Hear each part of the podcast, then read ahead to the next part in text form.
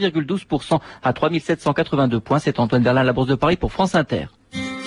La bourse en temps réel, tous les cours, les indices et les marchés sur votre Minitel 3615 France Inter, rubrique bourse, 35 centimes d'euros la minute ou sur votre téléphone au 0892 68 10 33, 34 centimes d'euros la minute.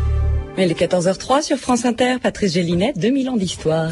Merci Clémence et bonjour à tous. Aujourd'hui, l'histoire d'un fléau, le cancer.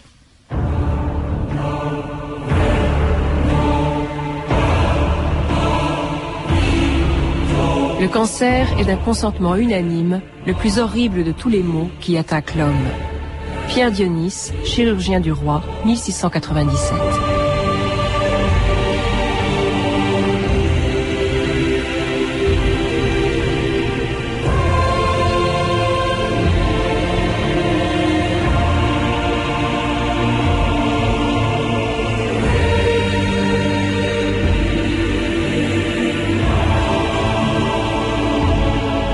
2000 ans d'histoire.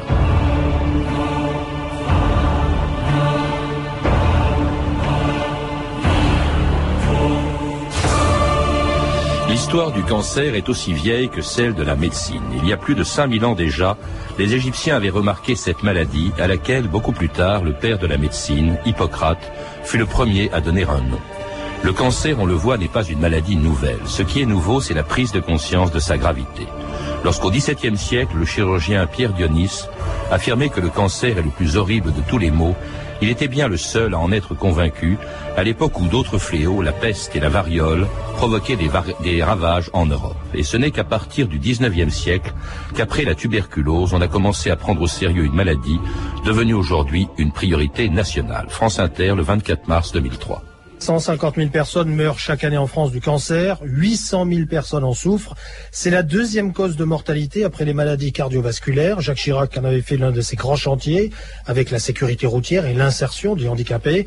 Ce matin, Jacques Chirac a présenté son plan de lutte contre le cancer. Le cancer ne sera pas vaincu en un jour, mais un jour il le sera, parce que nous nous engageons et parce que tous les moyens nécessaires seront mis en œuvre avec méthode et détermination. Patrick Pinel, bonjour.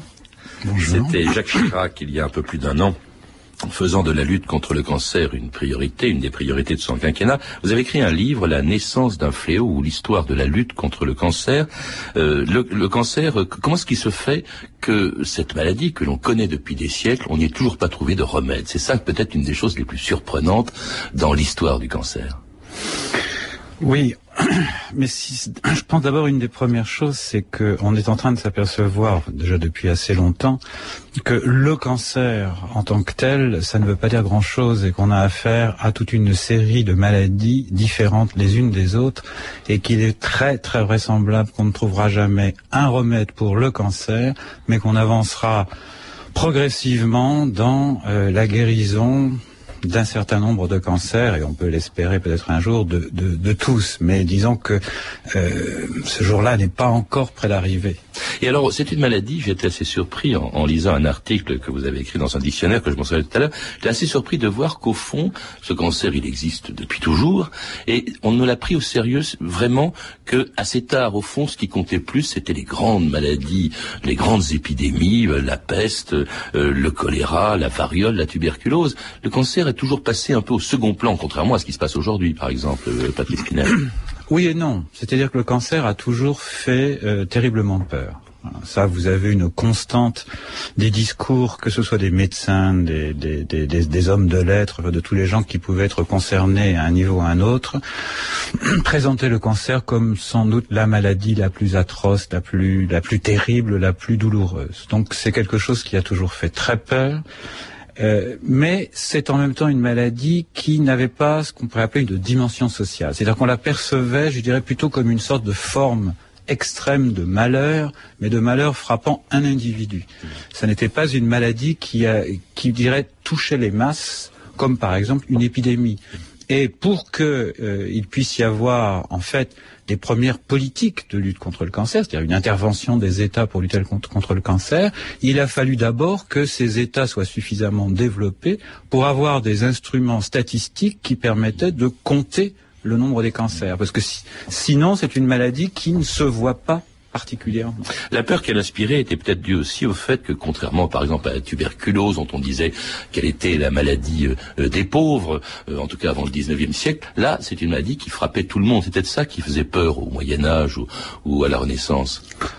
Je ne sais pas. Je pense qu'elle faisait peur parce que les gens qui en mouraient mouraient dans des souffrances euh, terribles et que euh, les traitements qui euh, étaient donnés, en particulier les traitements chirurgicaux, étaient eux aussi tellement douloureux que d'ailleurs des fois ils tuaient le, malade plus rapidement. Donc je pense que la, peur de la maladie était liée aux douleurs qu'elle entraînait évidemment, on ne dépistait pas les cancers précocement. On avait des, des, des cancers, on dirait aujourd'hui presque au stade terminale, hein, donc à des, moments très douloureux. Et puis il y avait autre chose qui faisait aussi très très peur et qu'on avait noté depuis bah, depuis Hippocrate, c'est que ce mal, on pouvait bien essayer de l'extirper à un moment donné, il réapparaissait, il repoussait, c'est-à-dire c'était cette idée qu'on n'en finissait jamais avec lui. C'était le cas pour cette reine de France, mère de Louis XIV, Anne d'Autriche, morte d'un cancer du sein en 1666. Le mal est tenace. Ce que nous avons découpé hier et avant-hier, c'est presque reformé. Mais pas de pourriture dans la plaie saine. Avec l'aide du ciel et votre courage, Majesté. J'en viendrai à bout. Demande pardon à votre Majesté pour les douleurs que je vais lui causer. Serrez l'éponge.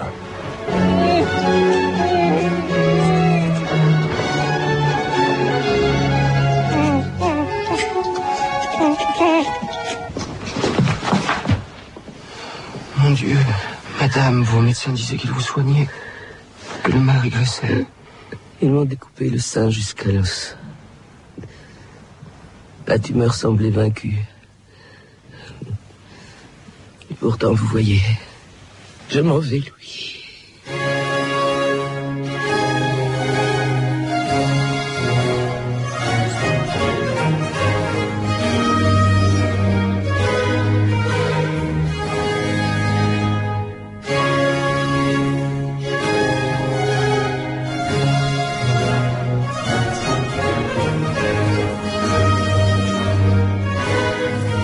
Êtes sur France Inter, 2000 ans d'histoire. Aujourd'hui, le cancer. Et c'était un air pour les docteurs de Jean-Baptiste Lully, les docteurs qui, à l'époque d'Anne d'Autriche, n'en savaient pas beaucoup plus sur le cancer, ni sur les moyens d'en guérir, que les médecins de l'Antiquité, la revue de texte Stéphanie Duncan. Oui, entre l'Antiquité et même le 19e siècle, hein, les thérapies n'ont pas beaucoup évolué. D'abord, le cancer déjà fait peur. Le grec Hérodote parle déjà de l'angoisse qu'il suscite. Atossa, la femme de Darius, eut au sein une tumeur qui s'ouvrit et s'étendit de plus en plus. Tant que la plaie fut minime, elle la cacha par pudeur, n'en dit rien à personne. Mais quand elle se vit en danger, elle la montra à Démocédès, qui lui promit la guérison. En dès l'Antiquité, les savants, les médecins sont partagés sur l'opportunité de traiter de front le cancer. Le romain Galien, par exemple, au 1er siècle, y est favorable, il recommande la saignée. Si l'âge et la force le permettent, dit-il, commencez par saigner, purger immédiatement après. Hein, saigner et purge, on se croirait chez Molière. La méthode de Galien va d'ailleurs perdurer jusqu'au XIXe siècle. Plus risqué, dans certains cas, Galien préconise carrément l'opération. Pour l'amputation du sein, par exemple, il recommande la purge des humeurs mélancoliques, hein, c'est la bile noire responsable selon lui des cancers, l'ablation de la tumeur et enfin la cautérisation, vous imaginez, au premier siècle. Les chances de réchapper à une telle opération sont si minimes qu'un médecin du 7e siècle, qui la pratique encore, demande au préalable à ses malades d'adresser une prière à Sainte Agathe, une martyre qui eut les seins arrachés. En d'autres médecins d'Antiquité, inconscients de ces risques, appellent au contraire à la prudence. Le romain Cels, par exemple, au premier siècle, certains praticiens, dit-il, font usage des caustiques, d'autres ont recours au feu, d'autres encore tentent l'amputation. Mais dit-il, ni l'une ni l'autre de ces méthodes n'a jamais réussi sur personne. Cels, lui préconise des emplâtres à base de figues. Ambroise Paré à la Renaissance en confectionnera avec de la fiente de chèvre et du lait d'ânesse. Je ne sais pas ce que ça vaut. En le grec Hippocrate, au premier siècle avant Jésus-Christ, appelle lui aussi à la prudence. Il vaut mieux ne faire aucun traitement aux personnes atteintes du cancer, car si on les traite, elles meurent rapidement. Si on ne les traite pas, leur vie se prolonge. En Hippocrate propose des remèdes un peu bizarres. Par exemple, dans le cas du cancer du utérus, il recommande la fumigation de la matrice à base d'ail et d'huile de phoque. Dit-il, remplit d'air l'utérus et l'ouvre. C'est ainsi qu'elle est capable de produire des effets. Et le traitement, dit-il, doit être administré par beau temps, accompagné d'un régime à base de polenta et d'ail bouilli. Bon, on peut sourire, mais Sachez qu'au siècle des Lumières, encore, un médecin allemand préconise pour les cancers du sein des cataplasmes à base de carottes, ou encore plus dégoûtant, et un autre recommande de manger du lézard du Mexique, hein, tout cru. En 1811, le docteur Bell, élève de Bichat quand même, reconnaît avoir administré, je cite, plus de 400 lézards gris en l'espace de deux mois à un homme affecté d'une tumeur cancéreuse du visage. Sans succès, hélas. C'est incroyable ces remèdes de, de charlatans, euh, Patrice Pinel, qui sont euh, appliqués au cancer, qui viennent peut-être du fait que tout simplement, pendant des siècles, on a ignoré euh, l'origine, la cause du cancer. Pour Galien, on l'a entendu, et pour tous ses successeurs jusqu'au Siècle, le cancer, ça vient de ce qu'on appelle les humeurs, un déséquilibre des humeurs, la bile noire euh, en l'occurrence, mais il y, avait, aussi le sang, la bile jaune et le flegme, mais c'était la bile noire qui était responsable du cancer. Oui, ça nous fait sourire aujourd'hui, mais il faut voir que c'était euh, la façon dont euh, les théories médicales à l'époque interprétaient les maladies. Toute maladie était déséquilibre des, humeurs. Donc il y avait toujours une humeur en trop ou pas assez, trop trop froide, ou trop ou trop sèche, ou trop chaude. Donc, euh, les traitements qui étaient proposés, en tous les cas un certain nombre d'entre eux, avaient une certaine rationalité par rapport à cette théorie, c'est-à-dire aérer, euh, purger pour euh, pour atténuer les inflammations, euh, tout, tout, tout ça avait un sens. Oui, tout ça avait un sens. Il faut pas considérer. Alors aujourd'hui, on, on, on, dit c'est des, des, traitements de charlatans. C'est des traitements de charlatans au regard des connaissances de la, de la, de la médecine contemporaine. À l'époque, on peut difficilement taxer ça de charlatanisme. Bon, et c'est vrai que les lézards, euh, bon, la, cohérence, la rationalité du traitement par les lézards, elle est déjà un peu plus, un peu plus faible. On peut penser aussi que les gens essayaient à peu près euh, n'importe quoi parce que, parce que, parce que rien ne marchait. Et, on a cru aussi pendant longtemps, Patrice Pinel, que c'était une maladie contagieuse. C'est pas ça qui explique le fait que pendant des siècles aussi, on a soigné le cancer à domicile. Les, les, hôpitaux refusaient au fond les cancéreux comme ils refusaient ou comme on refusait ou comme on excluait les lépreux ou les pestiférés. Alors on a pensé que que le cancer était euh, plus d'ailleurs euh, infectieux que contagieux. C'est un peu plus tard qu'on a pensé qu'il pouvait être contagieux. C'est-à-dire, on pensait que la puanteur des plaies euh, des cancéreux était telle qu'elle pouvait, d'une certaine manière, se, se répandant dans l'atmosphère, elle allait euh, affaiblir les autres malades et que les, les, les, les, malades qui étaient hospitalisés avec les, avec les cancéreux risquaient de euh, voir soit leur pathologie, leur maladie s'aggraver, soit eux-mêmes de, euh, d'attraper le cancer. Bon, du coup, ça, ça, ça poussait à ne pas euh, accepter les, les, les, les cancéreux dans les hôpitaux en même temps, comme effectivement c'était des, des, des, des, malades qui souffraient et, et, et, qui sentaient pas bon, euh, on peut dire aussi que ça a les institutions de les, de les évacuer. Alors c'est une question qui est restée une question très importante jusqu'à la fin du 19e siècle. C'est-à-dire jusqu'à la fin du 19e siècle, l'un des grands problèmes en France, c'est que on ne veut pas des, des cancéreux dans les hôpitaux, une fois qu'on a considéré qu'ils étaient incurables, on n'en veut pas dans les hospices parce qu'ils sont trop difficiles à soigner et ils se retrouvent à la rue. Alors cela dit, entre-temps, Patrice Pinel avait enfin compris euh, quelle était l'origine du, cancer. D'abord que c'était une, maladie des cellules, une lésion des tissus, euh, que c'était une maladie locale, alors que jusque-là on a cru que c'était une maladie générale avec des applications euh, locales, qu'on commence aussi à définir les, à distinguer les différents cancers et qu'apparaît la notion de métastase à la fin du 19e, je crois seulement. Ah non, la notion de métastase apparaît vers les années 1820. Ah bon? Hein, Plutôt. Mais disons, on, on, on, ne connaît pas les causes. Enfin, on n'avance pas dans les causes du cancer. On, change de façon de le considérer. C'est-à-dire que à partir du début du 19e, on va considérer que c'est une maladie locale qui démarre euh, au niveau d'un tissu, puis ensuite euh, euh, on va construire la théorie cellulaire et vers le, la deuxième moitié du 19e siècle, il y aura cette idée que au départ du cancer, c'est une cellule qui se dérègle. Hein. mais pourquoi ça, on ne le sait pas. Il y a toute une série de, de, de théories. Et encore, ça reste, euh, évidemment, ça reste une question centrale. Alors, progrès dans la connaissance du cancer, Patrice Pinel, progrès aussi dans la euh, thérapie. D'abord, ça commence par la chirurgie. On, on, appliquait la chirurgie depuis longtemps, mais elle devient plus sérieuse à partir de quel moment? Ah, Si vous voulez, la chirurgie, elle est utilisée depuis, euh, oui, depuis l'Antiquité, euh, avec des résultats catastrophiques. Euh, et ce n'est que à la fin du 19e siècle qu'on commence à obtenir les premiers succès. D'une part parce qu'on on maîtrise mieux l'anesthésie, donc on n'inflige pas des souffrances terribles aux malades. Comme celle qu'on a entendu tout à l'heure. celle qu'on a entendu tout à l'heure. D'autre part, et surtout parce que à partir des années 1880, on commence à, grâce à l'antisepsie puis à l'asepsie, à maîtriser les risques d'infection au cours des opérations. Ce qui fait que la chirurgie va connaître une sorte de révolution euh, et de cette révolution, je dirais, le traitement du cancer va bénéficier. Et on voit les premières codifications d'interventions thérapeutiques, comme par exemple le Hallstatt pour le cancer du sein, on les voit se codifier dès la, la, la fin du 19e siècle.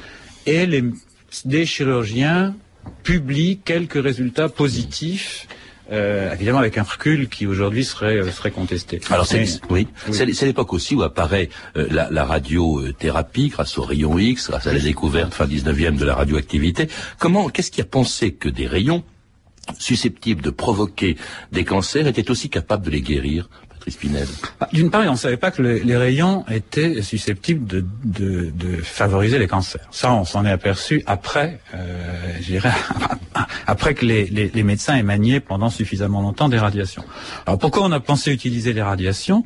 Bah Parce qu'on s'est aperçu, vous savez, au départ, on faisait des, expériences de radiologie. Euh, les médecins les faisaient en manipulant eux-mêmes les, tubes de Crookes pour faire la, la, la radiologie, puis ils ont commencé à s'apercevoir qu'ils avaient des petites inflammations au doigt. On mettait les bonnes euh, qui servaient sûrement de, matériel d'expérience pour euh, montrer comment le, cœur battait les poumons, euh, enfin le, diaphragme se mobilisait. et puis au bout d'un certain temps, les bonnes se mettaient aussi à avoir des brûlures au niveau de la peau. Donc on s'est rendu compte que les, que les rayons brûlaient. Alors 1895, c'est le moment où on découvre les rayons X.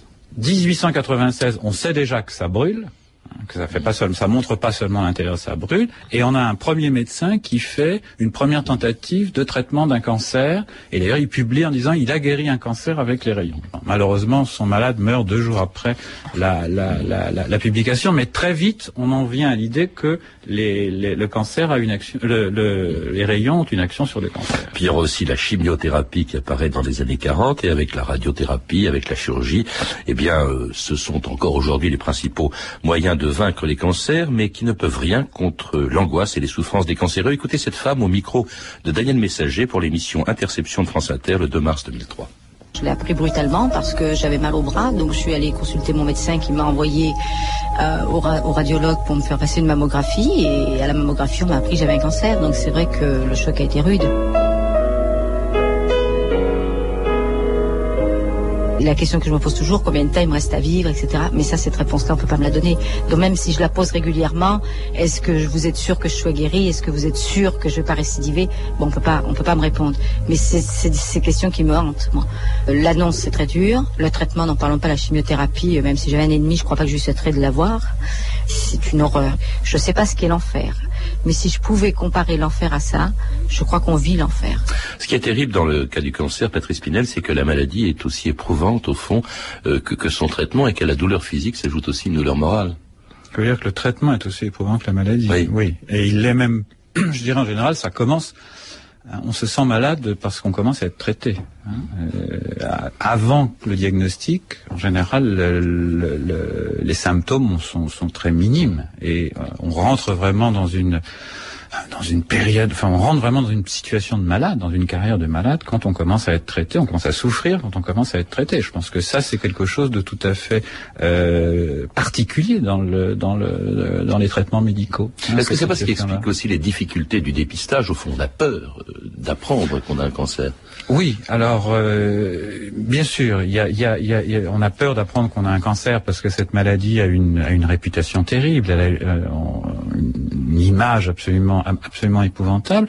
Mais il faut quand même dire que J'irais toutes les politiques de lutte contre le cancer sont également en partie responsables de la euh, peur de cette maladie. C'est-à-dire que pour sensibiliser la population euh, au cancer, en particulier dès la période de l'entre-deux-guerres, on a mis en place des euh, politiques de dramatisation de la maladie qui visaient, et ça ça a été explicitement dit, à terroriser la population pour que euh, les gens fassent attention euh, au cancer.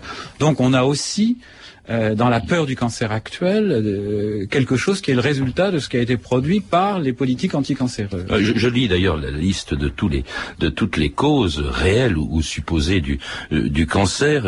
Il y a un certain docteur Dor qui, en, à la fin des années 40, disait que le courant alternatif était susceptible de provoquer des cancers. Un autre docteur qui disait que c'était le stress. Un troisième qui affirmait que le beurre ou les œufs étaient responsables du cancer. Et puis depuis, on parle de colorants de la pilule, des matières plastiques, du téléphone portable, des OGM, ou plus sérieusement, bien sûr, du, du tabac. On a l'impression qu'au fond, quoi qu'on fasse, on peut l'avoir, qu'on ne peut pas s'en sortir. Quoi. Tout est responsable du cancer. Oui, je pense que toutes les pratiques humaines, quasiment, sont susceptibles de devenir des facteurs de risque. Mmh. Euh, à tel point que pour éviter le cancer, euh, il faudrait presque adopter un, mode de vie. J'avais un, un, ami qui disait ça en plaisantant, mais que le programme pour ne pas attraper le cancer, c'était grosso modo le programme de vie des moines trappistes. Mmh et encore euh, les moines trappistes ayant des comment dire risquant d'attraper des cancers par défaut d'activité sexuelle. Alors la peur du cancer explique aussi peut-être qu'on ose à peine en parler autrement qu'avec des euphémismes. On parle de longues maladies et on la dissimule euh, ou quand on la révèle, c'est qu'on ne peut plus faire autrement. Euh, France Inter, Patrice Bertin, le 16 septembre 1992. France Inter. Ce matin, 10h24, une dépêche de l'agence France Presse annonce que le président souffre d'un cancer de la prostate. Cet après-midi, 17h15, François Mitterrand sort de l'hôpital Cochin et répond aux questions des journalistes. Il explique qu'il n'a aucune raison de démissionner et qu'il n'y a pas songé. Il n'y a pas de raison. Je, on m'a pas, je ne pense pas qu'on m'ait enlevé un lobe de cerveau car c'est pas de ce côté-là que ça se passe. Vous comptez reprendre votre activité quand, monsieur le président? Oh ben, je vais aller lycée maintenant. Je vais me reposer un peu.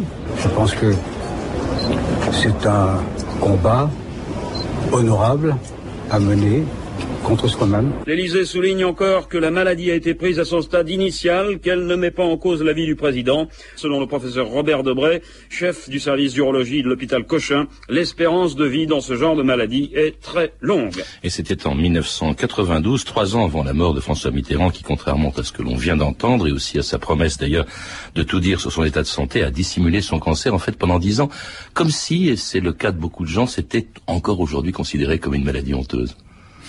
Patrice Pinel. Oui, honteuse. C'est une maladie. On n'aime pas en parler, en tout cas. On n'aime pas en parler. Alors, les, les, moi, les, les études que j'ai que j'ai pu faire sur justement des, des patients atteints de cancer montraient que, évidemment, c'est pas honteux au sens où la syphilis euh, pouvait apparaître comme une maladie honteuse à une époque.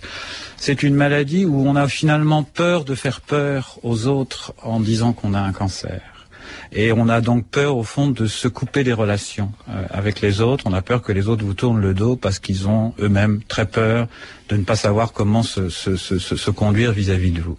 Je pense que ça, beaucoup de choses tournent autour de, autour de cette peur, plutôt que du côté honteux, je veux dire, mettant en cause, je sais pas quoi, un type de, de, de, mmh. de comportement. Sauf peut-être les fumeurs, à force d'avoir été euh, la, la, ligne de mire de, de, toute une série de campagnes. Alors on peut dire que peut-être pour eux il y a un, un côté maladie honteuse. Mmh. Mais je pense que la, la, la, la peur de, de, la peur des réactions des autres face à ce cancer, c'est vraiment l'élément déterminant.